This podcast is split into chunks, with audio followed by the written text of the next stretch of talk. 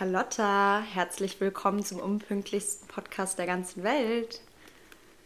Herzlich willkommen und auch herzlich willkommen zur neuen Videofolge.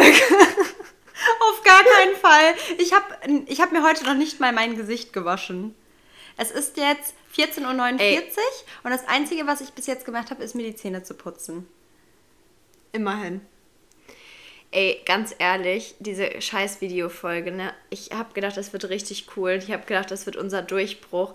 Aber das war ja so ein Fail und vor allem musste ich mir auch schon wieder von allen Leuten anhören, Tonqualität war scheiße. Ja, war auch scheiße. Weil wir diese, ja, weil wir diese neuen kleinen Mikros benutzt haben und ich habe halt gedacht, das ist ein neuer Gamechanger. Ja, ich check das nicht, wie das immer alle machen und auch und wir haben ja auch diese Mikros und manchmal, ich habe das Gefühl, das ist tagesformabhängig, weil manchmal funktioniert der Ton richtig gut und manchmal nicht.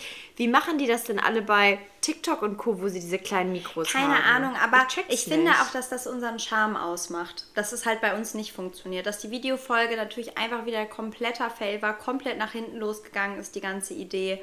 Ähm, Tonqualität wie immer scheiße. Ganz ehrlich, wer wären wir, wenn unsere Tonqualität gut wäre? Wären wir dann noch nichts für schwache Nerven der Podcast? Ich glaube nicht weißt du was, normalerweise höre ich mir ja unsere Folgen immer noch so an, um zu gucken, ob da irgendwas äh, Peinliches gesagt wurde oder ob es irgendwas gar nicht geht oder so. Ich habe mir die letzte Folge, es war die erste Folge, die ich mir nicht angehört habe, weil ich es mir nicht geben wollte. Also ich habe mir die angehört, als sie dann draußen war. Und ich habe die so im Auto gehört, als ich irgendwo hingefahren bin. Und ich habe so ungefähr alle zwei Minuten gedacht, yo, wenn ich jetzt einfach normaler Hörer wäre und nicht Host dieses Podcasts, würde ich genau jetzt abschalten. Und da habe ich mir wieder gedacht, und spätestens genau jetzt würde ich abschalten. Ja, wunderbar. Ja, klasse. Nee, läuft ja bei uns. Läuft. Läuft. Ähm, wie geht's? Du, mir geht's gut. Ich habe jetzt ähm, gestern und heute die ersten beiden Tage mal so richtig schön wieder alleine in meiner Wohnung abgeharzt seit dem Examen. Mhm. Ich weiß, es ist ein leidiges Thema. Leute, tut mir leid, in meinem Leben passiert einfach nicht besonders viel. Ähm, aber ich finde, so nach dem Examen muss man so richtig harzen. Einen Tag richtig eklig und einen Tag, wo man alles so ein bisschen auf Vordermann bringt. Und eigentlich macht man das ja direkt danach, aber ich war ja dann im Skiurlaub, dann war ich nur zwei Tage hier, da musste ich auch irgendwie Sachen machen, dann war ich in Timmendorf, dann war ich in Hamburg, dann hatte ich tausend Termine, Alter, es ist so viel liegen geblieben. Ich musste zum Zahnarzt, ich musste zum Frauenarzt, ich musste mich äh, von der Kirche abmelden. Das hat 40 Ocken gekostet. Ich bin richtig sauer deswegen, aber das erzähle ich gleich. Soll ich dir, soll ich dir, soll ich dir was äh, zu meinem, zu, was perfekt auf meine Person ja, passt, wegen Kirche ja, auszutreten? Ich bin im März 2022 oder nee, warte mal. Wann war denn das? Nee, Ende 2022 bin ich aus der Kirche ausgetreten war beim Notar, habe 30 Euro dafür bezahlt, damit das alles schneller ging, weil es musste ja natürlich sofort jetzt ja. passieren. Ähm, damit das alles schneller ging, bin ich dann ähm, zum Notar gerannt, habe das da alles gemacht. Rate mal, wo das Formular ist. Ähm, zum Gehirnaustritt? In der Krimskramsschublade. In meinem Auto. In der fahrenden Kammer des Schreckens. Und ich könnte einfach theoretisch irgendwie mal das einschmeißen. Glaubst du, ich habe es geschissen gekriegt? Nein, weil ich einfach der unverantwortlichste Mensch der Welt ich bin. Ich weiß, und dann immer schön Kirchensteuer auch gestern jedes Jahr. Blöd, wie man ist. Ja, ich, ja, so dämlich. Und ich habe auch gestern wieder gemerkt, weil ähm, ich bin ja aktuell, meine Oma war ja im Krankenhaus und jetzt ist die ja gestern endlich ins Heim eingezogen. Und dementsprechend musste ich halt gefühlt jeden Tag ähm, nach Timmendorf fahren oder nach Lübeck, da wo sie im Krankenhaus war. Und ich habe einfach, ich bin einfach zu nichts gekommen, weil das ist ja auch immer alles eine drei, vier Stunden mm. Aktion mm. nach der mm. Arbeit noch. Und mein Kühlschrank war wirklich leergefegt und gestern Abend bin ich dann noch um 20 Uhr einkaufen gegangen. Boah, anstrengend. Und da habe ich wieder gemerkt, und ich habe wieder gemerkt, ey, ich hasse es. Ich hasse es, diese scheiß Erwachsenenaufgaben zu machen, einkaufen zu gehen. Und das Problem ist auch, normalerweise wäre es ja gar nicht so schlimm, ähm, wenn du wüsstest, du gehst jetzt noch schnell um 20 Uhr einkaufen, dann fährst du vor deine Haustür, lädst deine Einkäufe aus und gehst entspannt in dein Zuhause rein. Aber nicht in Eppendorf. Nein, nein, nein. Da musst du erstmal dir dreimal überlegen. Parkplatz überlegen. Aber gestern hat das Universum das gut mit mir gemeint. Ich habe einen Parkplatz vor meiner Geil. Tür gefunden. Aber ich habe diese Woche bei Glatteis, das war am Montag oder Dienstag, bei Glatteis eine Dreiviertelstunde einen Parkplatz Boah, wie gesucht. nervig. Also ich habe erstmal schön ein Ticket bekommen, habe ich heute gesehen, weil bei uns ist das Parken ja auch mal so richtig scheiße. Ich wohne ja auch in der Innenstadt und da sind halt die Parkplätze nicht so richtig eingezeichnet, sondern auch so wie bei dir in der Straße, da wird halt einfach geparkt. Bei dir parken die aber auch wirklich eng. Bei mir parken die auf drei Parkplätzen mit zwei Autos, sodass du da halt nicht mehr hinpasst. Und dann stelle ich mich halt einfach immer so mit der Schnauze auf den Bürgersteig, dass ich mich so senkrecht quasi hinstelle, damit ich da noch reinpasse. Weil ich, hab, ich sehe es auch nicht ein, dann drei Straßen weiter zu parken. Nur weil ich mal nach 17 Uhr hier ankomme, haben die mir erstmal ein asoziales Ticket gegeben. Weißt du, wie viel das kostet, auf dem Bürgersteig zu parken? 50 Tacken. Ja, die Nein. Arschlöcher. Ich bin richtig sauer. Und anstatt, dass die mal, ich wirklich, ich bin, ich bin hier wieder Bürokratiehasserin, aber anstatt, dass die einfach mal den Leuten ein Ticket geben, die zu zweit auf einem Dreierparkplatz stehen. Die kriegen kein Ja. Ticket, weißt du, für Scheiße parken. Bin ich sauer drüber, bin ich sauer drüber. Vor allen Dingen, seitdem ich in Verwaltungsrecht gelernt habe, Politessen haben Ermessen. Ist auch ein guter Reim, kann man sich gut merken. Das heißt, die müssen dir kein Ticket geben. Die sind nicht verpflichtet dazu. Die dürfen das selber entscheiden, ob die dir ein Ticket geben oder nicht. Und dann geben die mir dann ein 50-Euro-Ticket, obwohl die doch ganz genau sehen, dass ich keine andere Chance hatte. Das ist, äh, ich muss auch wirklich sagen, Ich fechte das ich an. habe noch nie in meinem Leben, ich habe noch nie in meinem Leben eine nette Politesse getroffen. Politessen sind immer verbittert. Ja. Und ich weiß nicht, wen, wer denen das Leben versaut Ja, hat. die sich selber, dass die sind meinen, Politessen. Anderen das, ja, aber dass die anderen Leuten das Leben so krank versauen müssen, das check ich Ja, nicht. schlimm, wirklich schlimm. Also Ich habe wirklich. früher, ich, ich habe früher so viele Parktickets gesammelt, dass meine Mutter irgendwann zu mir gesagt hat, wenn du noch einen Strafzettel bekommst, nehmen wir dir das Auto Ja, weg. ich bin auch mal gespannt, weil mein Papa ist ja Halter von dem Auto. Das heißt, das kommt immer erstmal dahin. Ich kann es auch nicht verheimlichen und es dann einfach bezahlen, sodass es ihm nicht auffällt. Und da, ich habe natürlich auch erstmal, ich, wurde, ich war ja zwei Tage in Bochum zwischen äh, Skiurlaub und Timmendorf und ich wurde genau an beiden Tagen geblitzt. Scheiße. Ich hatte richtig Glück, ich wurde geblitzt. Es war ähm, Anfang Oktober und es ist bis jetzt Geil, nicht angekommen. Das verjährt. heißt, ich glaube, nach drei Ja, Monaten ist, richtig, durch, ne? Ja, genau, richtig gut. Ja, keine Ahnung. Also bei uns war aber Kirchenaustritt, bei euch hört sich voll anstrengend an. Bei uns war das gar nicht anstrengend. Du musstest dir halt einfach so einen ähm, Termin im Amtsgericht machen. Dann gehst du da hin, du musst einfach nur dein Perso vorlegen, dann melden die dich ab, zahlst du 40 Ocken dafür und dann ist fertig. Allerdings ist bei uns das Amtsgericht im Landgericht und ich habe ja in dem Landgericht einem also keine Ahnung, vor drei Wochen halt mein Examen geschrieben. Ich komme da rein, Alter, ich Flashbacks. Das war wie PTBS, posttraumatische Belastungsstörung, als hätte ich, wäre ich im Krieg gewesen und musste wieder zurück so zu meinem, zum, zum Kriegsschauplatz. Wirklich, mir lief das kalt den, den Rücken runter. Das war so schlimm, da nochmal reinzugehen und wieder so an meinem Parkplatz zu parken, wo ich immer für die Klausuren geparkt habe. Und dann habe ich, ach ja genau, ich habe einfach meinen Personalausweis verbummelt. Ich weiß nicht, wo der ist. Ich stand davor, die so, ja, einmal den Perso bitte. Ich habe den einfach nicht gefunden. Und dann habe ich gesagt, ja, tut mir mega leid. Ich habe hier letzten Monat meine Staatsprüfung geschrieben. Da hatte ich den bestimmt irgendwie in der Jackentasche, um den vorne vorzuzeigen. Und da war die mega nett zum Glück. Und dann konnte ich das einfach mit dem Führerschein machen, obwohl man das eigentlich nicht darf. Ähm, aber das ging dann auch. Aber ich Geil. habe mich wirklich darüber aufgeregt. Weißt du, meine Eltern haben sich vor 24 Jahren dazu entschieden, mich taufen zu lassen. Und ich muss jetzt 40, 40 Euro bezahlen? Was sollen die bezahlen? Musst du das, musst du im Jahr oder im Monat? Nein, einmalig jetzt für den Austritt. Ach so. Warum muss ich dafür bezahlen, wenn ich austrete, wenn ich ein Abo kündige oder irgendwie aus dem Sportverein austrete, muss ich doch auch kein Geld dafür bezahlen. Ja. Finde ich frech, finde ich wirklich frech. Ja, ansonsten gestern hatte ich einen richtig schönen Tag. Frag mich mal, bis wann ich geschlafen habe. Bis wann Bis hast du 12. geschlafen? Dann habe ich zwei Stunden auf TikTok gepennt, dann habe ich mich um 14 Uhr wieder hingelegt und habe bis 18 Uhr geschlafen. Du hast ein Leben. Das war so geil. Ich war, ich war gestern nach der, Ab nach der Arbeit den ganzen Tag im Altenheim. Ja, auch schön. Das ist auch, das ist echt ein spooky Ich Place, weiß, kann ich dir sagen. Ich weiß. Also meine Oma ist ja jetzt auch komplett dement und die lebt ja auch so ein bisschen in ihrer eigenen Welt gerade. Mhm. Ähm, gestern hat sie mich äh, gezwungen, dass ich sie schminke, Süß. Bevor sie, bevor sie da zum Essen gegangen ist. Und dann habe ich gesagt, warum, du denn, warum sie denn jetzt geschminkt werden möchte. Hat sie gesagt, Carlotta, einfach so. Ist halt so. Dann, Der dann erste Eindruck sie- zählt bei den anderen Bewohnern. Ja, da musste sie geschminkt werden. Dann haben wir uns dann mit ihr, haben wir uns dann mit ihr in den, in den Saal da gesetzt. Und ich weiß nicht, ob ich es dir schon erzählt habe, aber ähm, im Krankenhaus hat sie sich ja ähm, eingebildet, dass ihr Neurologe sich in sie verliebt Nein, das hast du mir nicht erzählt. Jetzt weiß ich, Und woher du das gesagt, hast, sie- Carlotta. sie hat uns erzählt, sie hat uns erzählt, ähm, sie hatte einen Verehrer Mhm. und der würde ihr immer Drinks bringen. Kühle Getränke. Mhm, Ja. Und dann ähm, musste, sie sich ja, musste sie sich ja leider dann von ihm verabschieden, als sie in die Residenz gegangen ist. Aber sie hat zu mir gesagt, sie würde ihn, sie könnte ihn, wann sie will, immer wieder im Speisesaal antreffen. Dann würde er da für sie hinkommen. Um mir kühle Getränke zu Und- servieren. Ja, genau. Aber er, sie hat dann auch festgestellt, der ist dann doch zu jung für sie. Okay, ja.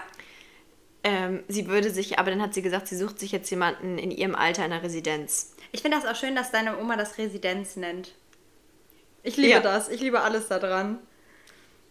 Und sie hat ja auch zu uns gesagt, sie möchte unter keinen Umständen, unter keinen Umständen möchte sie mit dem Rettungswagen in die Residenz Das wäre ja fahren. nur Das wäre peinlich, peinlicher Auftritt. Meine Oma, die lebt ja jetzt schon ein bisschen länger auch im Altenheim, weil die mittlerweile halt auch dement ist. Und die ist auch immer so süß, weil die war ja auch immer so eine, ja, so eine ganz feine Dame und hat immer sehr auf ihr Erscheinungsbild und so geachtet. Und deswegen hat sie auch so ihre ganzen schönen Klamotten, ihre Lieblingssachen halt alle damit ins Altenheim genommen. Und also ich weiß nicht, was da los ist, aber viele Leute, viele ältere Leute, die ja schon so ein bisschen dement sind, die haben ja auch oft so ein bisschen Paranoia und so ein bisschen so Verfolgungsgedanken. Und meine Oma denkt immer, dass ihr ihre guten Sachen gestohlen werden können. Und immer wenn wir dann da sind und sie besuchen, dann müssen wir in ihren Kleiderschrank gucken, ob noch alles da ist, weil sie immer Angst hat, dass sie ihre fein, die feine Ware, dass sie ihr geklaut wird. Weil alle sind so neidisch auf Ja. ihre schönen Sachen. Meine Oma hat auch gestern gesagt, weil als wir ihre ganzen Klamotten ausgepackt haben, haben wir auch ge und ähm, dann hatte sie gestern Abend zum Abendessen hatte sie so ein Kaschmir-Set an, so Ja. eine dunkelgraue Kaschmirhose mit Ja. einer dunkelgrauen Kaschmir-Strickjacke. Wollte sie auch eigentlich erst nicht anziehen, weil sie meinte, so ein Strickset könnte man zum Abendessen nicht anziehen. Haben wir gesagt, das ist doch egal, du bist hier eh, du bist hier eh die ähm, der heißeste Feger im ganzen, in der ganzen Residenz, hat sie gesagt, da habt ihr auch recht. Ich glaube, schade, dass wir so weit voneinander entfernt sind, weil ich glaube, wenn unsere Omis in einem Zimmer wären, die wären, die wären beste Freundinnen geworden in, der, in ihrer Residenz. Die hätten sich richtig gut in der verstanden. Residenz. Und dann, äh, dann hat sie, was hat sie noch gesagt? Ähm, ich weiß es gar nicht mehr. Auf jeden Fall ähm, hat sie da den ganzen Tag irgendwie, irgendwie so ein bisschen Quatsch erzählt. Aber es ist ja dann auch, man muss es dann auch irgendwie mit Humor Ja. nehmen und man muss es dann auch irgendwie so, so hinnehmen, wie es ist. Aber sie ist jetzt aktiv auf, auf Männersuche. Oh ja, das finde ich aber gut von ihr. Also davon will meine Oma natürlich nichts wissen, aber richtig süß. Die hat halt so ein Doppelzimmer und ihre Zimmernachbarin, die war früher ähm, Mieterin in dem Haus von der Mutter von meiner Oma. Also das heißt, die kennt sich eigentlich schon seit ihrer Kindheit. Die sprechen sich aber immer nur mit dem Nachnamen an, also mit Frau so und so und Frau so und so.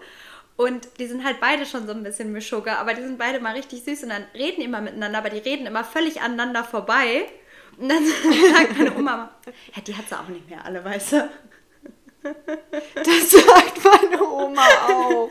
Die hat auch im Krankenhaus, hat die so hergezogen über ihre, über ihre Nachbarin da im Krankenhaus und hat gesagt, die ganze Zeit gesagt, die Frau ist nicht ganz dick. Und wo ich mir auch denke, die hört dich trotzdem.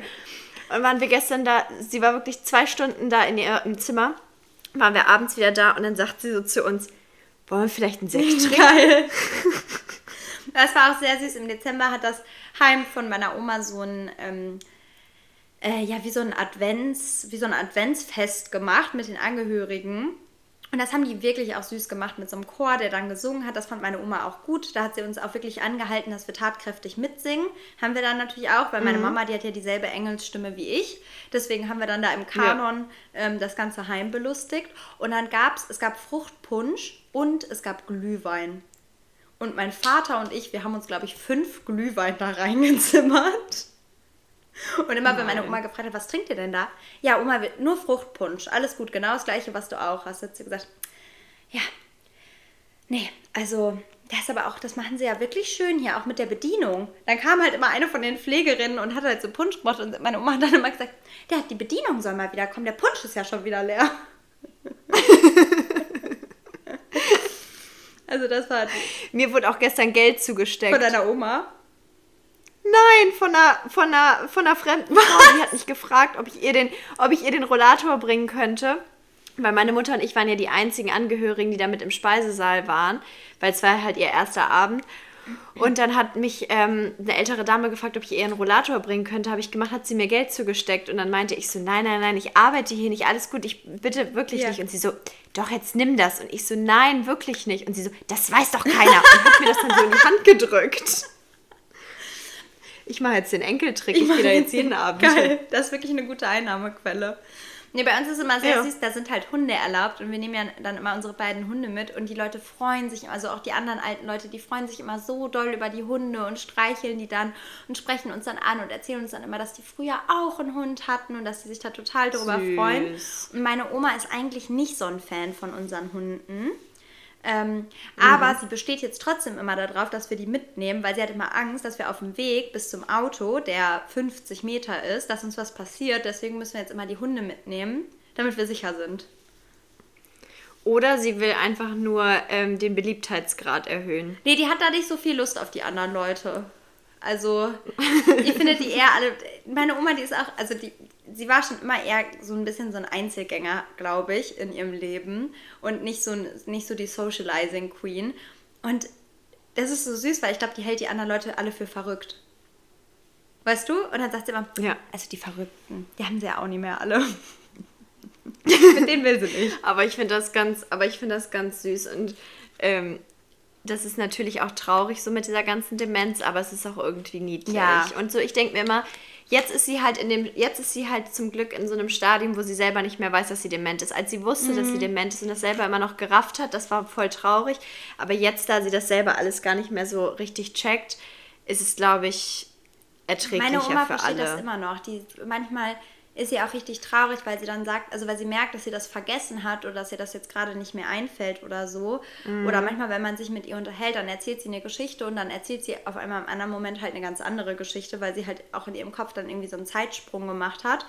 Ähm, und erzählt jetzt auch manchmal dann so Geschichten, als sie ein junges Mädchen war und da waren ihr natürlich auch alle verfallen, die ganzen Kavaliere. Das erzählt sie ja manchmal und dann Doktor. erinnert sie sich aber in dem Moment daran, dass sie halt eigentlich jetzt ja gerade, also dass das jetzt ja eigentlich gerade die falsche Zeit ist, dass sie erst was anderes erzählt und dann guckt sie eine mal so an und sagt, das wollte ich gar nicht erzählen, oder? Das habe ich wieder vergessen. aber ja, süß. wirklich süß. Aber ich glaube, die kommt mittlerweile auch ganz gut damit klar. Und die hat halt auch ganz lange alleine gelebt, weil ähm, mein Opa, also der Papa von meiner Mama, der ist ja ganz früh gestorben, den habe ich auch nie kennengelernt. Der ist, glaube ich, gestorben, als meine Mama so 19 oder 20 war. Und deswegen war meine Oma jetzt schon so die letzten, keine Ahnung, 30, 35 Jahre alleine. Und die wollte halt auch am Anfang partout irgendwie nicht in ein Pflegeheim oder so. Und jetzt sagt sie immer, immer wenn wir sie besuchen, sagt sie jetzt, dass es gut ist, dass sie da ist und dass sie sich darüber freut, dass sie da jetzt mit anderen Leuten ist und Hilfe hat. Ja, ich glaube, ähm, ich glaube, meine Oma findet das auch gut. Also sie hat halt gestern auch immer gefragt, ob wir jetzt los wollen. Aber wir haben ihr dann halt erklärt, dass sie da bleiben muss und dann war es auch okay. Mhm. Ich fahre jetzt nachher hin und esse mit ihr. Und dann gucke ich mal, wie sie da drauf ist. Aber ähm, schon crazy irgendwie so zu sehen, wenn du, wenn du mit der Person aufgewachsen bist und merkst, dass sie dann halt irgendwann so eine ganz andere, ein ganz anderes mhm. Wesen annimmt. Das ist schon, schon irgendwie krass zu sehen. Also ich muss sagen, bin wirklich nicht so gerne da. Ähm, und deswegen gehe ich meine Oma auch nicht so mega oft besuchen, weil ich, boah, ich, also die anderen Leute sind da auch wirklich manchmal echt Mischugge und die, ich kann das nicht so gut. Das stinkt das vor allem ja, auch so krank. So in den Fluren da geht es so noch. auch teilweise. Ja, oh. Und ich kann das halt, also mir macht das irgendwie auch echt so zu schaffen. Ähm, und meine Mama zum Beispiel, die sagt halt auch so, die ist da jetzt nicht, also die fühlt sich da jetzt nicht so super wohl. Die geht natürlich ihre Mutter auch sehr oft besuchen, aber sie ist da jetzt nicht so mhm. gerne. Und ich habe erstmal meinen Eltern versprochen, dass wenn irgendwas später ist, dass die so eine, so eine Martha oder so, so zu Hause bekommen. Weißt du? Dass die so lange ja. noch so zu Hause mhm. gepflegt werden, irgendwie, wie das möglich ist oder so, weil ja, ja. also das ist schon, also es, aber es wäre halt auch nicht mehr anders gegangen. So die, ähm, meine Oma konnte sich halt am Ende auch nicht mehr so richtig gut selber was zu essen machen, konnte nicht mehr so richtig kochen. Dann hat sie halt immer nur Schnitten gegessen mhm. oder so, weil die halt nicht mehr so richtig gekocht hat, sondern sich nur noch Schnitten geschmiert hat. Dann ist die ganz doll dünn geworden und so, was ja dann auch nicht so ja. gut ist, weißt du. Also, und sie sagt immer, dass sie das Essen da so lecker findet. Und immer, wenn wir telefonieren, erzählt sie mir immer, was es zu essen gab, weil das Essen findet sie da richtig gut. Sehr ja, gut. Wirklich gut. Ähm, Oh, ich wollte noch irgendwas anderes erzählen. Ja, was passiert sonst so in deinem Leben? Erzähl mir mal. Eigentlich, es spielte sich mein Leben die letzten Wochen tatsächlich nur im Krankenhaus ab ähm, und bei der Arbeit und ähm, bei Netflix. Super spannend. Ja, ich bin jetzt gerade wieder bei, ähm, ich gucke jetzt gerade wieder, hast du mal Vampire Diaries Nein, geguckt? noch nie. Oh, ich gucke gerade wieder Vampire Diaries und ich bin dem Ganzen so verfallen. Und da habe ich auch wieder gemerkt, dass es eigentlich mh, so krank ist, weil es ist natürlich jetzt schwierig, weil du kennst die Sendung ja nicht, aber der Grundgedanke ist gleich. Ich fiebere ja für Damon und Elena. Mhm. Und das ist aber eigentlich alles so eine krass toxische Beziehung. Und ich frage mich, warum wir alle so fixiert sind auf toxische Beziehungen. Muss ich wirklich sagen, Ob hatte ich nicht. Chuck und Blair haben mich auch nie abgeholt. Chuck- haben mich nie abgeholt. Echt Nein, nicht? überhaupt nicht. Überhaupt nicht. Ja, weil das wäre jetzt nämlich mein nächstes Beispiel gewesen. Chuck und Blair, komplett toxische Schlimm. Beziehung. Alle lieben Chuck und Hasse Blair. ich. Damon und Elena, toxische Beziehung, lieben alle. Und ich frage mich, woher diese Besessenheit nach toxischen Ich, Beziehungen da kann ich kommt. nicht wirklich, also keine Ahnung, ich bin selber auch äh, nicht so der Profi im Beziehungsführen und habe auch äh, ein paar nicht so coole Beziehungen oder Liaisons oder wie auch immer man das halt bezeichnen müsste, möchte hinter mir. Ähm, also irgendwie habe ich da scheinbar auch ein Händchen für, dass das nicht so gut läuft. Aber auch, hast du Pretty Little Liars geguckt früher? Ja. So, und das haben wir alle auch so geguckt, als wir so 14, 15, 16 waren oder so. Und da hatte Ja. Aria ja was mit ihrem Lehrer. Und dann irgendwann, als Mhm. ihre Eltern das halt herausgefunden haben, waren die ja voll sauer und haben mir den Kontakt dazu verboten. Und ich habe da letztens mit einer Freundin noch drüber äh, gesprochen, weil wir das im Herbst nochmal so beide so gerewatcht haben. Und dann meinte sie auch so, ja, und ich habe auch wirklich erst, als ich erwachsen war, verstanden, warum, das, warum die Eltern sauer sind und dass das ein Problem war. Und als ich 16 war, habe ich mir so gedacht, hä, lass dir doch jetzt einfach Ezra daten, der ist doch ein total netter Ja. Typ. Und ich weiß noch ganz genau, dass ich so selbst mit 15 vorm Fernseher saß und mir dachte, endlich passiert da jetzt mal was von dem, von dem verantwortungsbewussten Erwachsenen, der sagt, das ist nicht okay. Ja, keine Ahnung, aber ich frage mich das halt, ich frage mich, also ich habe mich das wirklich gefragt und dann ähm, dachte ich mir wirklich so, also es macht jetzt natürlich weniger Spaß, weil du das ja gar nicht Ja. nachvollziehen kannst, aber ähm, ob es Chuck und Blair sind oder ob es äh, Damon und Elena waren oder irgendwelche anderen TV ähm, Liebespaare, es, es sind immer alle für, alle lieben diese toxischen Beziehungen. Vielleicht, weil es aufregend ist. So, dann passiert Ja, immer das was. glaub ich auch. Weißt du? Ja, das glaube ich auch. Aber das mag ich gar nicht so gerne. Ich glaube es auch. Und ich, und ich habe mich dann gefragt, ähm, ich habe da so gestern Abend drüber nachgedacht und ich habe mich dann so gefragt, liegt es daran, also einmal, weil es ja so im, Fern, im Fernsehen so auch irgendwie verherrlicht wird und einem vorgelebt wird, aber ich frage mich, wenn man einmal in seinem Leben in einer toxischen Beziehung war, und da rede ich jetzt nicht davon, von Missbrauch oder Mhm. von ähm, häuslicher Gewalt oder so, aber einfach so eine toxische so eine emotionale toxische, Abhängigkeit. ja genau, so eine emotionale toxische Abhängigkeit. Ob wenn man einmal in so einer Beziehung war, ob man dann anfälliger dafür ist und das mehr anzieht und mehr dem nacheifert, als wenn man schon immer in so einer komplett glücklichen, gesunden Beziehung war, wie zum Beispiel, ich lerne meinen Freund mit 16, 17 kennen und wir kaufen mit 25 ein Haus, äh, heiraten, 28 erstes Kind, 30 zweites Kind, 32 drittes Kind und wir sind für immer zusammen, weißt du? Also ich muss Ob sagen, ich glaube, dass das typenabhängig ist, weil ich glaube, es gibt auch Leute, die, wenn sie einmal so eine richtig toxische Beziehung durchgemacht haben, dann weniger anfällig dafür sind, weil sie so gemerkt haben, wie schlimm das eigentlich ist und sich vielleicht auch Mhm. irgendwie die Kraft gefunden haben, da rauszukommen und deswegen auch so die Kraft für sich selber gefunden haben, zu sagen, das möchte ich nicht mehr in meinem Leben, das mache ich auch nicht mehr mit. Mhm. Ähm, es gibt aber natürlich auch Leute, die dann irgendwie einfach so dieses Beziehungs-, also dass das einzige Beziehungsmuster ist, was die kennen.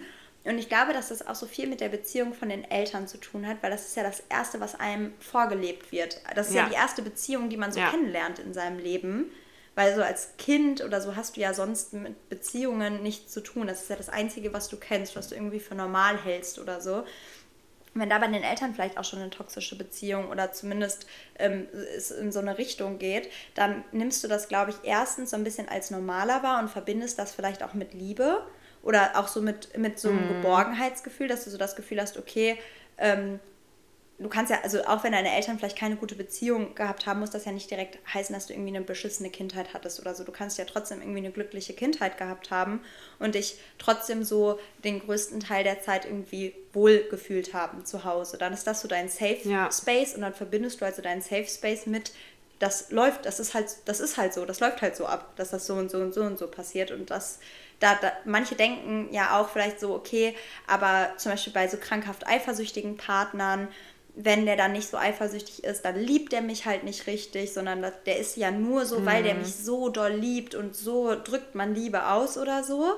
Ähm, und bei mir selber ist das auch eher so, ich glaube, hätte ich so eine Beziehung, wie du das gerade geschildert hast, irgendwie man kommt mit 16 zusammen, bleibt sein Leben lang zusammen, ist so für immer gesettelt, macht mit 25 so Settle-Häusle bauen und Kinder kriegen, mhm. ähm, das, hätte, das hätte mich, glaube ich, viel anfälliger gemacht dafür, eine toxische Beziehung zu wollen oder nochmal was anderes austesten zu wollen, weil ähm, so, ich habe mich ja auch sehr viel ausgelebt und so schon in meinem Leben und auch so bin, habe viele verschiedene, ähm, ja, also wie soll man das nennen? Ich war ja nicht, ich, ich, also ich hatte zwei Beziehungen in meinem Leben, aber ich, man hat ja auch mal irgendwie so eine Talking Stage, die dann so drei Monate geht oder so, wo ja. man trotzdem auch irgendwie intensiv mit der Person ist. Und sowas hatte ich halt schon auch mehrfach in meinem Leben. Und je toxisch, also je öfter ich was Toxisches hatte, desto mehr hatte ich da keinen Bock drauf. Aber am Anfang, als alles halt noch ja. so rosig und so normal war, dachte ich immer so, ich will was Aufregendes. Und dann habe ich irgendwann gemerkt,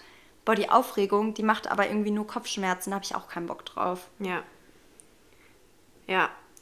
Und vor allem, ähm, was ich auch so krass finde, was man irgendwie, also als man angefangen hat mit Beziehungen und Dating und so mit 16 und was man dann quasi alles auch so, ne, was heißt mitgemacht hat, aber weil du es auch einfach noch nicht besser wusstest mm, mit mm. 16 und, und mit 16 kann man sich auch schon scheiße verhalten, sowohl als Mann als auch als Frau und was man dann da alles auch so mitgemacht hat. Und ich finde das so krass, wenn man irgendwann dann so gedatet hat und verschiedene Charaktere auch kennengelernt hat und dadurch lernst du dich auch selber besser kennen.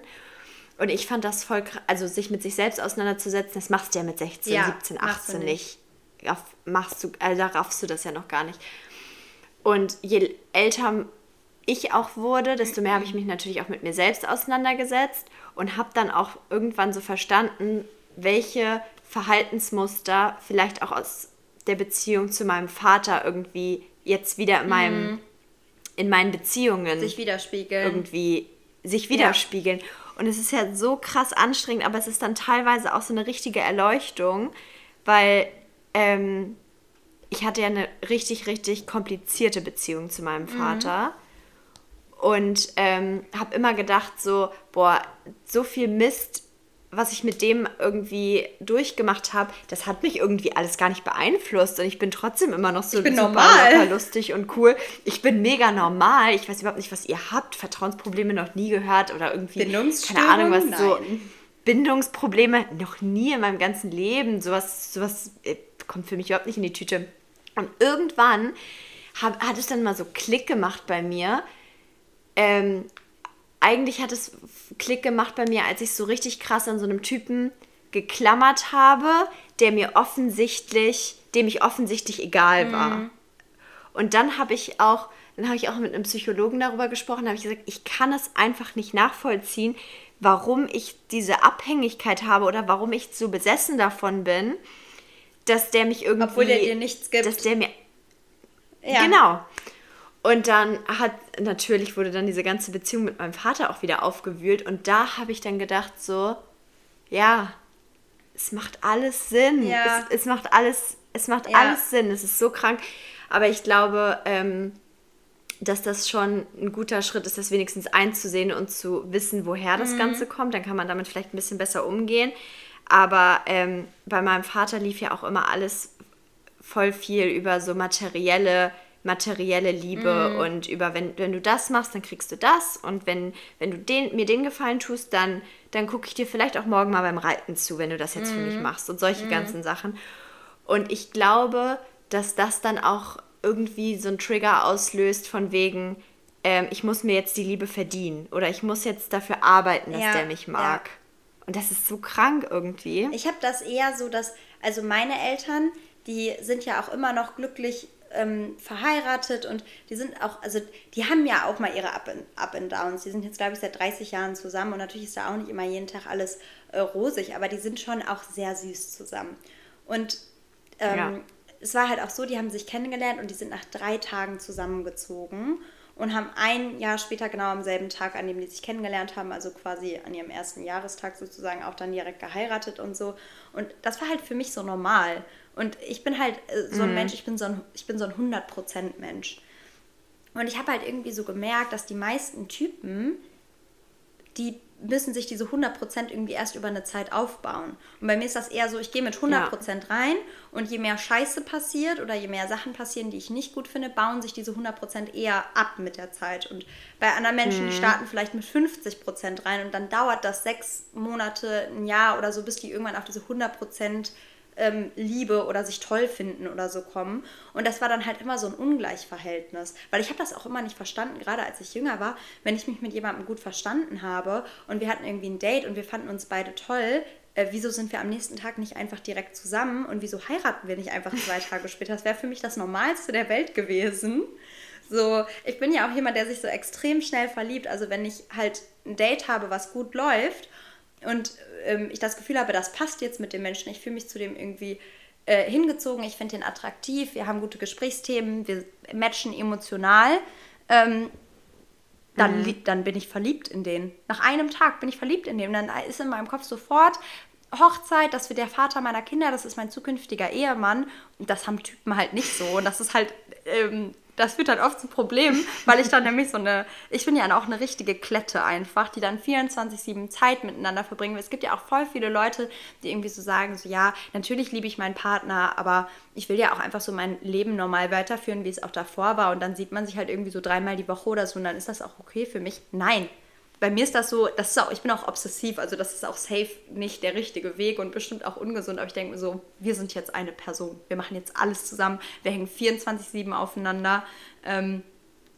weil ich dann auch so, also so diese Verliebtheitsgefühle, da hast du ja auch so eine rosarote Brille auf und man fühlt sich so voll, als könnte man sich nur von Luft und Liebe leben und alles ist schön und so. Und das gibt, also das ist ja so ein Hochgefühl, wo ich mir dann so denke, ähm, warum hat der das jetzt nicht?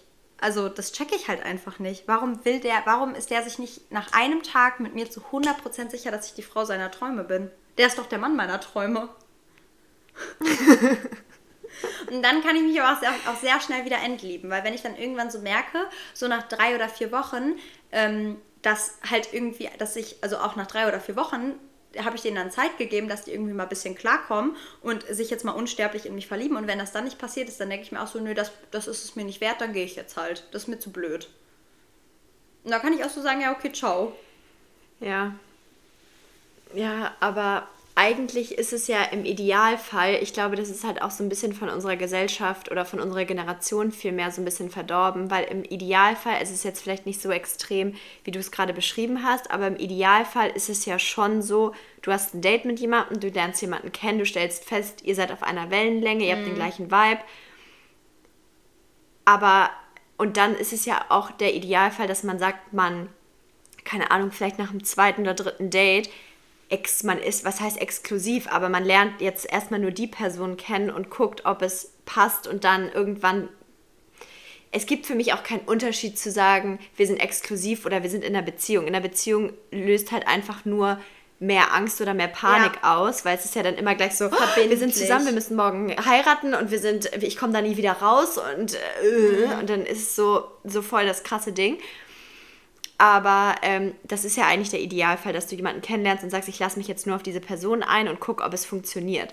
Aber ich glaube, das Problem unserer Generation ist ja auch ganz häufig, ja, ich finde die Person gut und ich mag die auch und das ist der gleiche Vibe und wir verstehen uns voll gut. Aber ich glaube, da könnte trotzdem immer noch was Besseres kommen. Und deswegen probiere ich jetzt parallel noch die und die und die zu daten. Und wenn sich dann irgendwann rauskristallisiert, nee, Person 1 war doch besser, ja, dann ist entweder der Zug abgefahren oder ich gehe zurück und vielleicht klappt es noch oder auch nicht.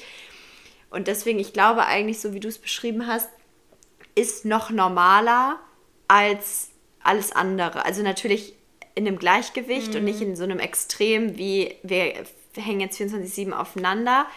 Aber ähm, ich glaube, dass das schon irgendwo, irgendwo auch normal ist. Aber es muss halt auch von beiden Seiten ja. stimmen. Weil ich habe nämlich auch ganz lange immer gedacht, so, ich habe eine richtig krasse Bindungsangst entwickelt, ähm, weil ich mich dann mit irgendwem äh, getroffen habe und dann habe ich aber gemerkt, von der anderen Seite kommt irgendwie mehr und der wollte dann direkt schon so, ja, und was machst du denn nächste Woche Freitag und wollen wir uns dann sehen und wollen wir uns dann sehen? Und ich habe richtig gemerkt, dass ich keine Luft mehr bekomme und dachte so, du erdrückst mm. mich mhm. gerade, es ist mir gerade alles viel zu mm. viel, lass mich in Ruhe, so, ich kann das nicht.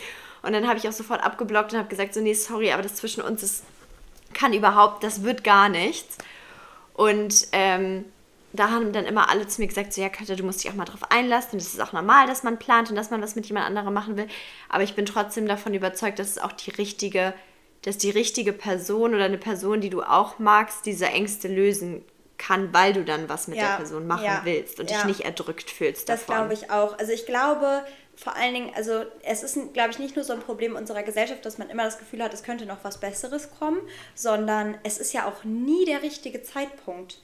Immer ist irgendwas, mhm. ja, aber nächstes ja. Jahr gehe ich nochmal ins Ausland und dann weiß ich ja noch gar nicht, was ich nach meinem Studium mache. Und ich weiß ja auch noch gar nicht, wo ich meinen Master mache. Und ich weiß dies noch gar nicht und das noch gar nicht. Und deswegen kann ich mich ja nirgendwo binden und deswegen kann ich nicht verbindlich sein und ich kann nicht planen. Und ähm, das ist, also das ist das zumindest, was mir immer so in meinen Beziehungen oder in meinen Dating-Phasen, Kennenlernphasen irgendwie so entgegengeschlagen ist, dass ich immer das Gefühl hatte, ja, sorry, aber warum datest du dann überhaupt, wenn du halt irgendwie nicht so bereit bist? Also ich weiß, man muss jetzt nicht morgen ein Haus bauen, aber ich finde halt immer, wenn man sich liebt, wenn man eine Beziehung hat, wenn man zusammen ist und man möchte das, weil man einfach die Person gut findet, dann geht es doch nicht ums richtige Timing, sondern irgendwie um die richtige Person.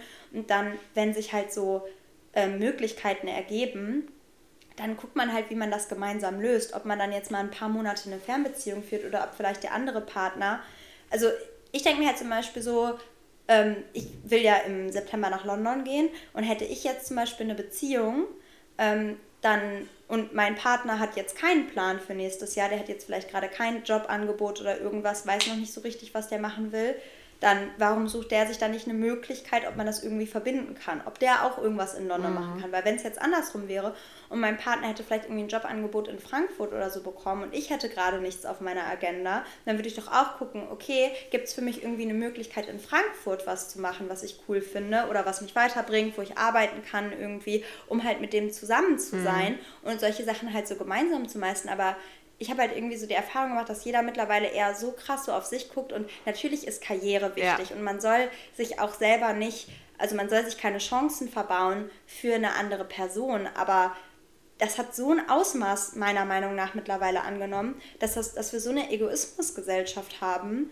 auch in Beziehungen selber, dass da halt einfach so nicht Rücksicht genommen wird, weil es könnte ja noch, also so ich weiß ja nicht, was ich nächstes Jahr mache. Vielleicht kann ja noch mal was Cooleres für mich kommen. Vielleicht kriege ich ja da und da eine Jobmöglichkeit. Mm. Und wenn ich dann gerade in London sitze oder in kleinen Pusemuckel, dann kann ich es halt nicht machen.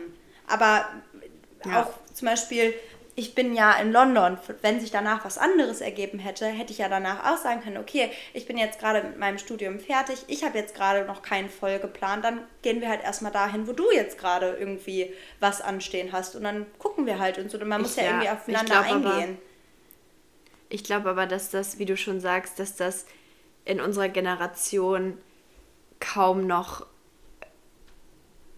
ähm, also dass es kaum irgendwie zur mhm. Debatte steht. Also wie du schon gesagt hast, ich glaube auch, dass die wenigsten bereit sind, ihr Leben für eine andere Person umzukrempeln. Und ich nehme mich da auch nicht raus.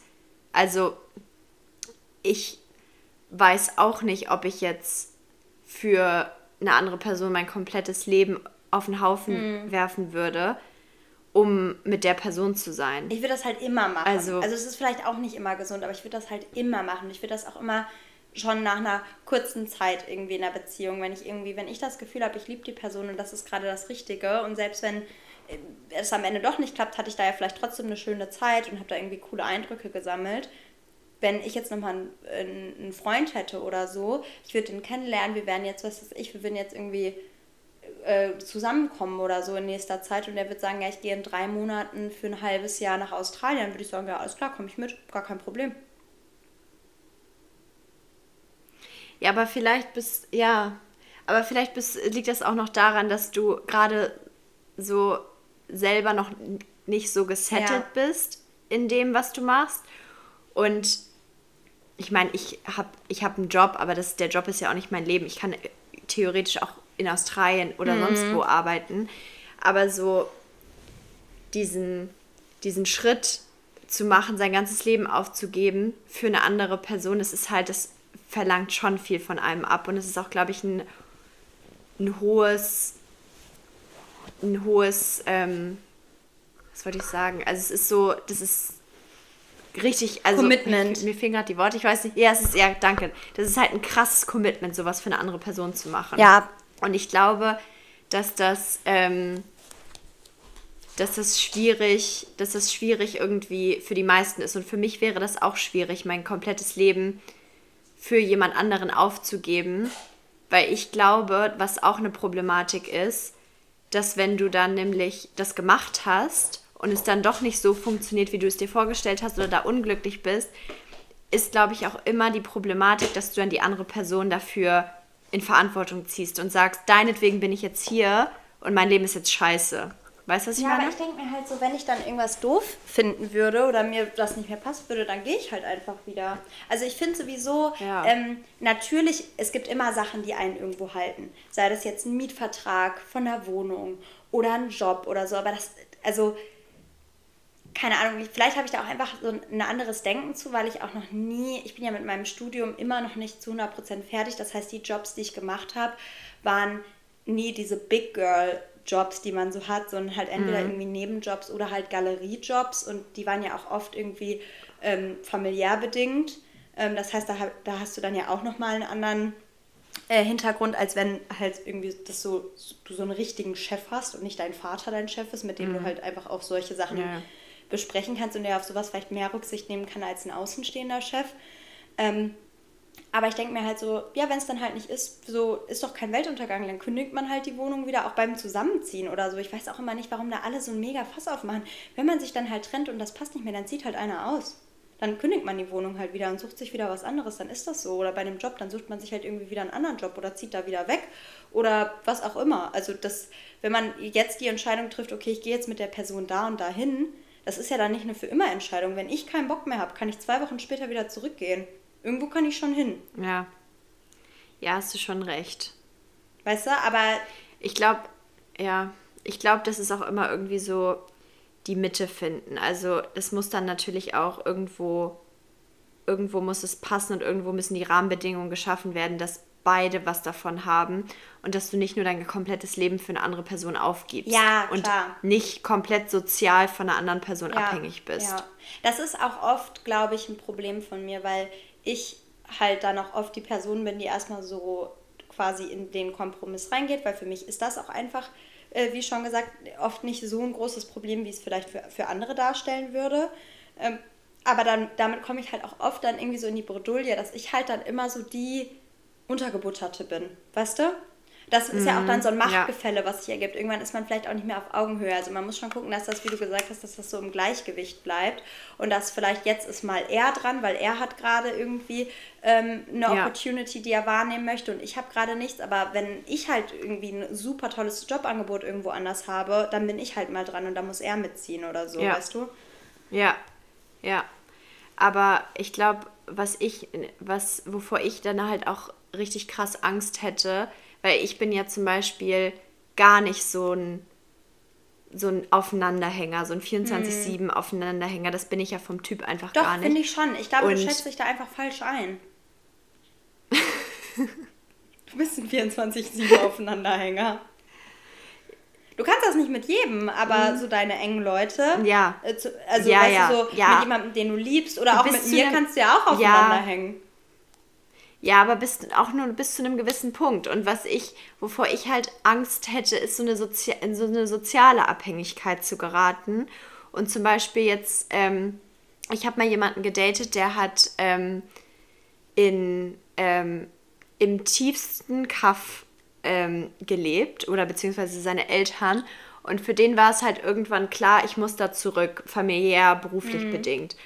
Und dann spielst du das ja schon durch und denkst dir so, ja, wenn das jetzt mit uns klappt, ob, ähm, weil für ihn gab es nur die Möglichkeit, da wieder hinzugehen und er fand das jetzt selber auch nicht so geil, weil er sich da jetzt auch nicht mhm. so wohl gefühlt hat. Und habe ich schon gedacht, boah, wenn ich für den dahin ziehen würde, dann würde ich mein komplettes Leben aufgeben und ich würde mich sozial komplett abhängig machen, weil ich finde den Ort nicht geil, ich fand die Leute nicht besonders geil, ich fand das äh, Bundesland nicht besonders geil, ich fand daran nichts geil. Und dann denke ich mir so, nee, ich könnte, ich könnte nicht mich in diese soziale Abhängigkeit mhm. begeben. Und ich kann nicht so viel Liebe für eine Person aufbringen, dass mir alles andere egal ist und dass ich nur denke, solange ich dich habe, ist mir alles egal. Ich könnte, darauf hätte ich in meinem Leben nicht verzichten können. Das ist jetzt natürlich auch ein Extrembeispiel, weil das war sieben Stunden von meinem von meinem Zuhause, von meinen Eltern, von meinen Freunden und so entfernt, ist natürlich auch nochmal was anderes, als wenn du sagst, ich ziehe jetzt in Kuhdorf, was eine Stunde von allem mhm. entfernt ist. ist Natürlich kannst du es nicht vergleichen, aber so dieses, ich nehme alle deine Freunde an, ich nehme deine Familie an und gebe so alles auf, das, das hätte mich komplett kaputt gemacht. Und als ich, ähm, und ich hab, hatte auch immer das Gefühl, ich brauche irgendwie noch so ein, so, so Zeit für mich allein und brauche irgendwie so einen Rückzugsort. Und als ich ähm, mit meinem Ex-Freund zusammen gewohnt habe, und Corona war und da so viel Aufeinanderhängen mm. stattgefunden hat, bin ich manchmal zu meinen Eltern gefahren, einfach um mich da in mein Bett für drei Stunden zu legen und alleine Netflix zu gucken. Und einfach nur, um, um alleine zu mhm. sein und Zeit für mich zu haben. Natürlich hätte ich auch einfach ins Schlafzimmer gehen können, er wäre im Wohnzimmer und hätte ich jetzt gesagt, ich brauche jetzt mal hier drei Stunden für mich, dann hätte der, wäre der auch nicht, hätte der auch nicht gesagt, nee, Carlotta, so jetzt nicht. Ja, also, ja.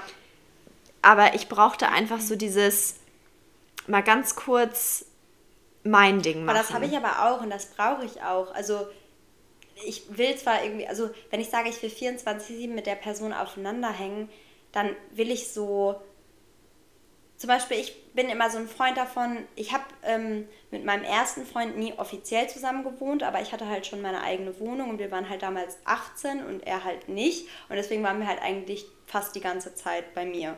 Und wir haben uns halt eigentlich mhm. jeden Tag also fast jeden Tag irgendwie einmal oder so mindestens gesehen. Und deswegen hat er dann ja auch alle seine Sachen und so bei mir. Also es war quasi so, als hätten wir zusammen gelebt. Ähm, und davon bin ich auch eigentlich ein Fan, weil ich finde es halt irgendwie schön, jeder macht so sein Ding, aber dann kommt man halt abends nach Hause und wenigstens so man weiß halt so, man hat so sein Abendritual, man schläft jeden Abend zusammen ein. Das ja. ist halt so, das ist so, so nach Hause kommen, auch zu der Person nach Hause kommen. Mm. Weißt du, sowas ist mir halt wichtig, wo ich, wo ich so das Gefühl habe, okay, ich will die ganze Zeit ähm, mit dieser Person zusammen sein, im Sinne von, ich weiß, wenn ich jetzt nach Hause komme, dann ist da jemand, der auf mich wartet. Oder ich warte auf jemanden ja. und freue mich total. Ähm, dass ich weiß, okay, der kommt gleich in einer Stunde und dann machen wir irgendwie was Schönes, kochen was oder gucken einen Film oder so.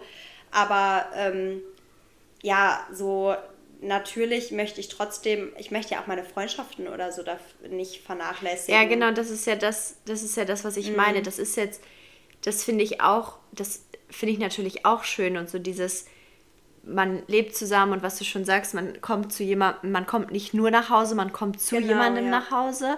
Aber jeder muss halt trotzdem noch so sein, es muss halt alles in einem Gleichgewicht sein und jeder muss noch sein eigenes Leben haben, so sein, ob es ein Job ist, ob es Freunde ist, ob es ein Hobby ist.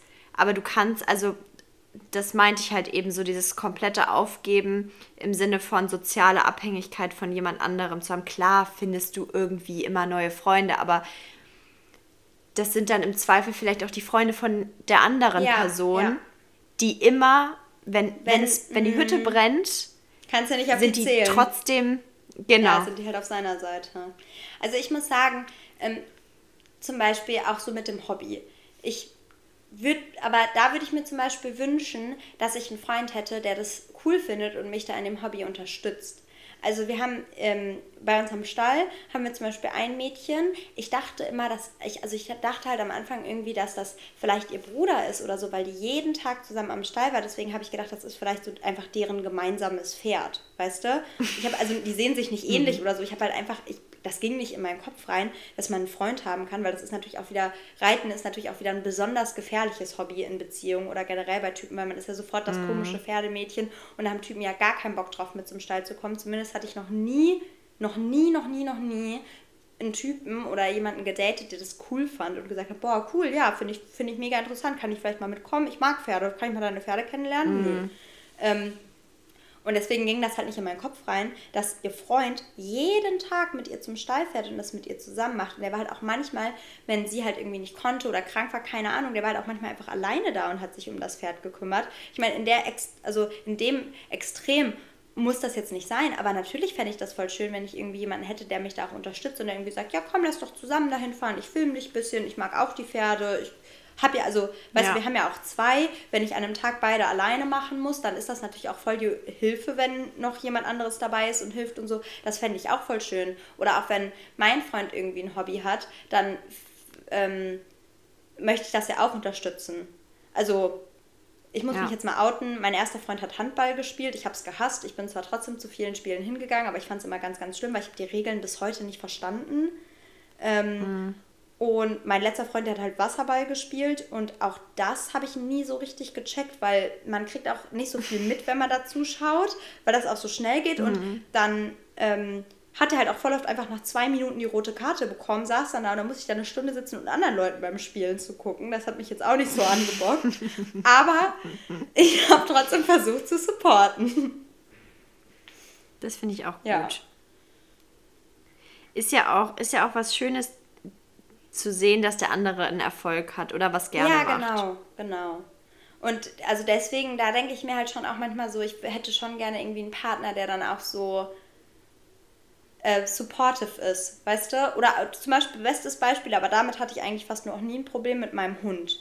Natürlich möchte ich einen Partner, der sich auch über einen gemeinsamen, also mit dem ich einen gemeinsamen Spaziergang irgendwie am Wochenende einen, einen schönen ähm, großen Spaziergang mit dem Hund gemeinsam machen kann oder der sich auch mit dem beschäftigt und so. Das ist ja auch, das ist ja noch viel krasser als die Pferde. Zu den Pferden fahre ich halt einmal am Tag hin, wenn ich damit fertig bin, dann aus dem Augen, aus dem Sinn, so damit habe ich nichts mehr im Hut. Der ja, Hund ist ja einfach die ganze Zeit dabei und auch so zu Hause. Wenn der jetzt ein Problem mit meinem Hund hätte, ja, sorry, also das geht ja gar nicht. Natürlich liegt der, wenn wir Film gucken, nee. zwischen uns auf der Couch. Natürlich schläft er mit im Bett. Ist mir doch egal, ob da noch ein Mann mitliegt. Flocke darf ins Bett. Ja, ja. Der Flocke wird da nicht raus. Die Flocke war zuerst da. Wirklich. Ja. Aber ich habe das noch nie erlebt, dass jemand irgendwie Probleme mit einem mit einem Hund hat. Nee, das hatte ich auch nicht. Also, das habe ich auch noch nie erlebt. Das haben auch, also, das war auch immer kein Problem. Auch mein Ex-Freund ist auch viel irgendwie ähm, auch mal alleine oder so mit dem spazieren gegangen, wenn ich mal keine Zeit hab, hatte, weil der auch einfach sich gerne mit dem Hund beschäftigt hat. Es war halt auch also das war mir auch wichtig. Und wenn jetzt zum Beispiel nochmal jemand mhm. Neues in mein, in mein Leben treten würde, wenn der halt irgendwie wirklich ein Problem damit hätte. Also es kann ja sein, also ich glaube nicht, dass jetzt jemand sagt, ja, ich mag keine Hunde, ich will nicht, dass du einen Hund hast, ich will nicht, dass der Hund bei uns zu Hause ja, ist. Ja. Aber es gibt natürlich auch Leute, die sagen, ja, okay, ich finde den süß, ich akzeptiere den, aber es ist halt dein Hund, ich habe jetzt auch keinen Bock mit dem zu gehen.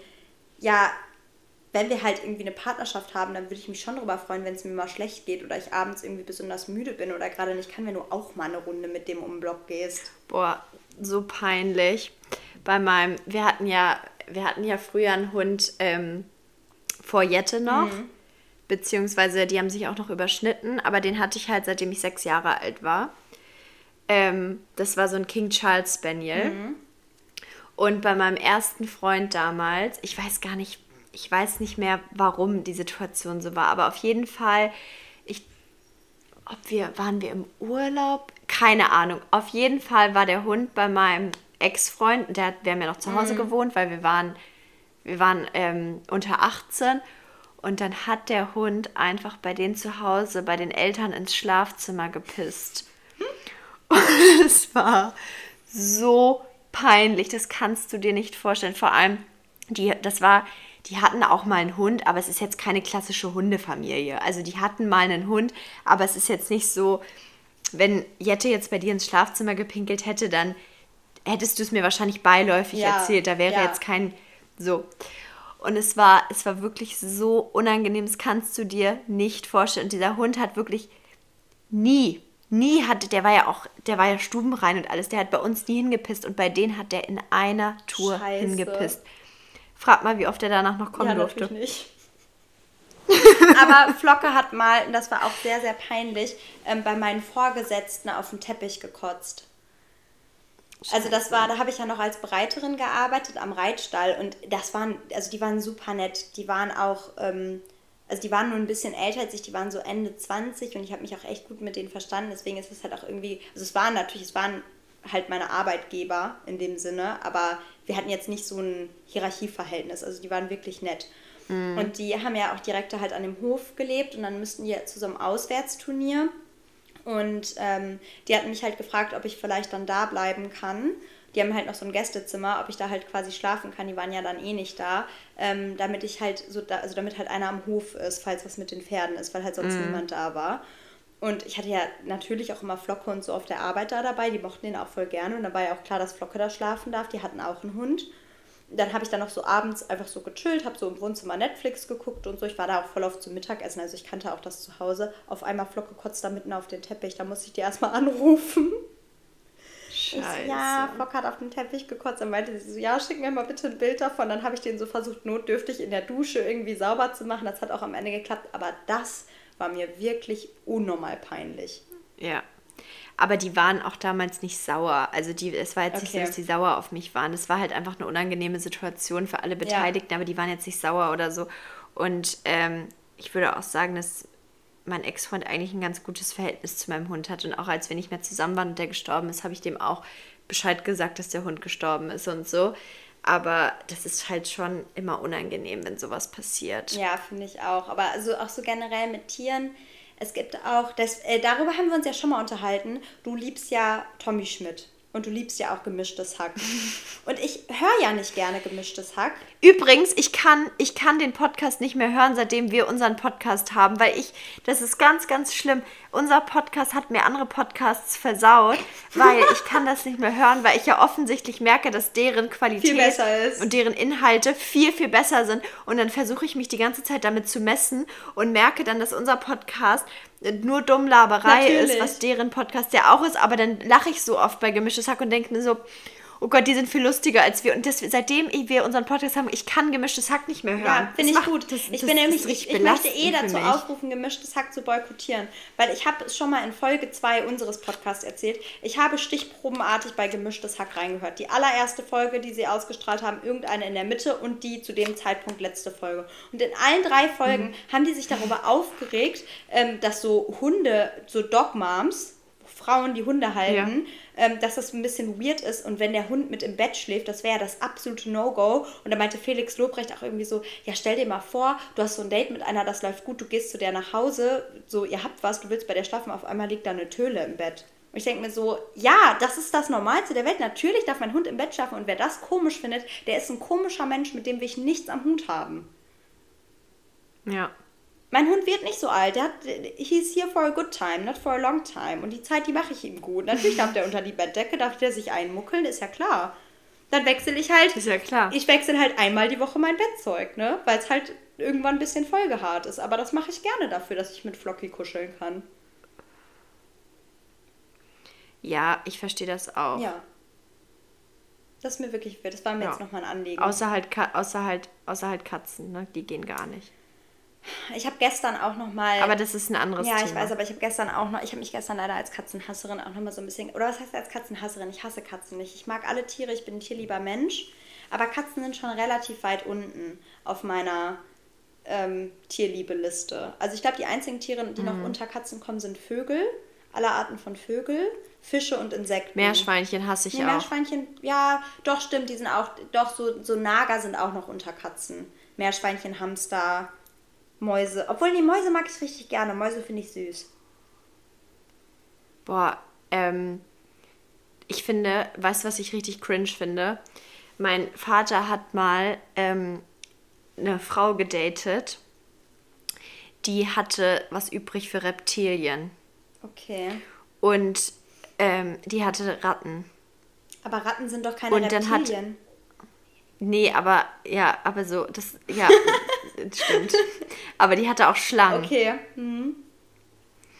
Und ähm, dann hatte sie irgendwann, wir hatten im Garten, hatten wir so ein, ähm, ich hatte in unserem Garten so einen kleinen eingebauten Spielplatz. Also da, da war eine Fläche vom Garten, wurde ausgebaut mit Sand und dann war da eine Schaukel, Rutsche und so ein kleines Häuschen, ja. so ein Spielhäuschen. Und eines Tages bin ich äh, zu meinem Vater gekommen. Mein Spielhaus wurde umfunktioniert als Frettchen zu Hause. Das heißt, ihre zwei Frettchen sind in mein Frettchen Spielhaus eingezogen. Sind auch ganz komische Tiere. Frettchen sind richtig weird. Mhm. Und irgendwann, ähm, eines Tages, sind die Frettchen auf einmal entkommen, sind weggelaufen. Mhm. Ich bin mir sehr sicher, dass mein Vater irgendwann mal die Tür einfach mhm. aufgemacht hat und diese Frettchen mhm. hat laufen lassen. Hätte ich ihn gerne mal gefragt. Ähm, aber ich, der hatte natürlich auch gar keinen Bock da mhm. drauf. Logisch. Aber, ähm, und dann haben sich auch ständig, haben sich dann ihre komischen äh, Schlangen, haben sich dann gehäutet, mm. dann lag da diese mhm. Schlangenhaut drum. Oh, ich fand das als Kind schon so ekelhaft und dann auch mit diesen Ratten und so. Ich kann einfach Menschen nicht verstehen, die ein Faible für solche Tiere also haben. Also ich gebe jetzt mal eine Herzensempfehlung und zwar guck dir mal bitte auf YouTube, das ist so eine dreiteilige Dokumentation, Zoo Zayak heißt das. Das ist so ein Zoofachgeschäft. Das ist bei uns in Duisburg um die Ecke und das ist irgendwie das äh, Euro Europas größtes Tiergeschäft oder so. Da kannst du halt auch so Viecher kaufen. Du kannst auch Frettchen und so Schlangen und du kannst alles kaufen. Du kannst auch Hunde kaufen. Du Ew. kannst ja wirklich alles kaufen. Das ist auch, also auf jeden Fall auch kritisch zu sehen. Aber diese Doku ist wirklich interessant, weil da werden dann halt auch so diese Leute interviewt, die sich da diese weirden Tiere anschaffen. Weißt du? Und dann erzählen die ja. so, wie die ihre Frettchen halten und so. Ja, aber die Frau, so war, die Frau war ja ganz, die Frau war ganz normal. Das war nicht irgendwie so eine, so eine weirde, die war ganz normal, die sah aus wie ein Püppchen. Die hatte blonde Haare, Extensions, immer tippitoppi gepflegt und dann hat die da ihre, hat die da, aber die hatte sowieso, die hatte auch Pferde und sowas alles. Also Ach so, ja, ist ja klar. Pferde, ähm, Pferdemädchen immer komisch. Nee, aber die hatte, damit würde ich sagen, die hatte auch normale Tiere, aber die hatte halt auch diese Tiere. Mhm. Ganz, ganz strange. Und ähm, ich verstehe auch im Nachhinein gar nicht, warum mein Vater das irgendwie alles so mitgemacht hat, dass die da alle einziehen konnten. Weil mein Vater war jetzt auch nicht der tierliebste Mensch auf der Welt. Der hatte mal einen Hund, aber der ist auch irgendwie also auch nur so nebenbei mitgelaufen und irgendwann ist der weggelaufen, war traurig, aber dann war es halt auch so. Ähm, und also ich muss sagen, also, mein Papa, der ist wirklich der tierliebste Mensch, den ich kenne. Und der hat auch so eine besondere Ausstrahlung auf Tiere. Also unsere Hunde, wir sind ja sowieso alle abgeschrieben, wenn mein Papa da ist. Flocke, weißt du, ich denke mir jedes Mal, das ist so eine treulose Tomate, das ist so ein undankbares Vieh. Wäre ich nicht gewesen, wäre der im scheiß Tierheim äh, wahrscheinlich sein Leben lang geblieben oder zu irgendwelchen so Schäferhund-Fans gekommen, wo der so gedrillt werden würde. Weißt du, wie so ein Polizeihund, das hätte der ja gar nicht gekonnt, die sanfte Seele. Und jedes Mal, wenn mein Papa da ist, der, der, der kommt ja gar nicht klar, der hört nur noch auf den, auch unsere Pferde. Mein Vater schaut da mal alle Jubeljahre vorbei, drei, viermal im Jahr maximal. Wir gehen da Krass. jeden Tag hin, pudern den in den Arsch, wir sind abgeschrieben. Und der kam auch meine ganze Kindheit über, kam der manchmal zwischendurch einfach mit so random Tieren an, weil der hat manchmal so verletzte Igel gefunden oder verletzte Eichhörnchen und so. Dann hat er die halt so mit nach Hause gebracht und dann hat er die so großgezogen, bis die wieder fit waren, bis er die wieder ausgesetzt hat. Mein Vater hat einfach mal, ähm, als wir Streit hatten, hat er mein Pferd ähm, aus dem Stall abholen lassen. Was? Und verkauft. Was? Ja. Ich bin nächsten Morgen in den Stall gekommen, mein Pferd war weg. Verarscht mich. Nein, das stimmt. Das ist krass. Wahre Boah, Geschichte. Das ist wirklich sehr krass. Also mein Papa hat mhm. mittlerweile von unseren Pferden auch ein bisschen die Schnauze voll. Kann ich auch ein bisschen verstehen, das hat alles ein bisschen überhand genommen in den letzten Jahren, weil wir auch selber gezüchtet haben und dann hatten wir da auf einmal fünf Viecher zwischendurch. Zwischendurch hatten wir mal sechs Pferde, das war einfach viel zu viel. Jetzt haben wir noch vier und davon sind zwei in Rente, also zwei, um die wir uns kümmern. Aber auch das, das nimmt so viel Zeit in Anspruch, hat der auch nicht mehr so viel Bock drauf. Also wenn es nach dem gehen würde, würden wir die Viecher auch abgeben. Aber der wird das ja, halt niemals über unseren Kopf hinweg entscheiden. Nein, der hat das, der hat das Pferd abholen lassen und äh, verkauft. Und am nächsten Tag äh, bin ich in den Stall gekommen, Pferd Boah, war weg. krass. Was hast du dann gemacht? Ja. Hast du es wiederbekommen? Nö. Nein? Hast du ein anderes bekommen? Mm -mm. Ich weiß es gar nicht mehr. Das ist schon so lange her. Da, wie alt war ich denn da? 13 oder Oh, wie so? schlimm. Also ich habe auf jeden Fall kein neues bekommen. Ich habe das, ähm, ich habe das, es war sowieso ein Problempferd. Ähm, ich glaube, meine Mutter war dann auch letztendlich ganz froh, dass es weg war, weil es war wirklich ein Problempferd. Aber die Art und Weise, wie das passiert ist, war halt natürlich nicht so galant, Ja, ne? richtig krass. Nee, also da muss ich wirklich sagen, danke Papa an der Stelle. Der hört ja auch unseren Podcast und war ja letztes Mal nicht so glücklich, wie ich ihn habe dastehen lassen. Du bist ein ganz toller Papa und ein tierlieber Mensch. Du bist super. Daumen hoch für dich, Thomas Hebler. Ach Daumen ja, ich hoch. sollte seinen Namen ja nicht mehr sagen. Entschuldigung, Papa. Boah, ich glaube, wir haben tausend Millionen Jahre nicht mehr so eine lange Podcast-Folge aufgenommen wie heute. Ja. Aber war ja auch, war ja ein Deep Talk. War auch. wirklich, wir sind heute so tiefgründig geworden, das kenne ich gar nicht von uns beiden Hohlfritten. Ich auch nicht. Oder? Dass das in uns geschlummert hat. Krass. Krass. Aber ich muss jetzt auch tatsächlich aufhören, weil ich muss jetzt in die Residenz fahren. Oh, dann Ga- Gali Grü an Oma Lütgen und Mach äh, ich. Kuss und Tschüss. Und tschüss. Und Tschüss, ihr Süßmäuse. Ciao. Ciao.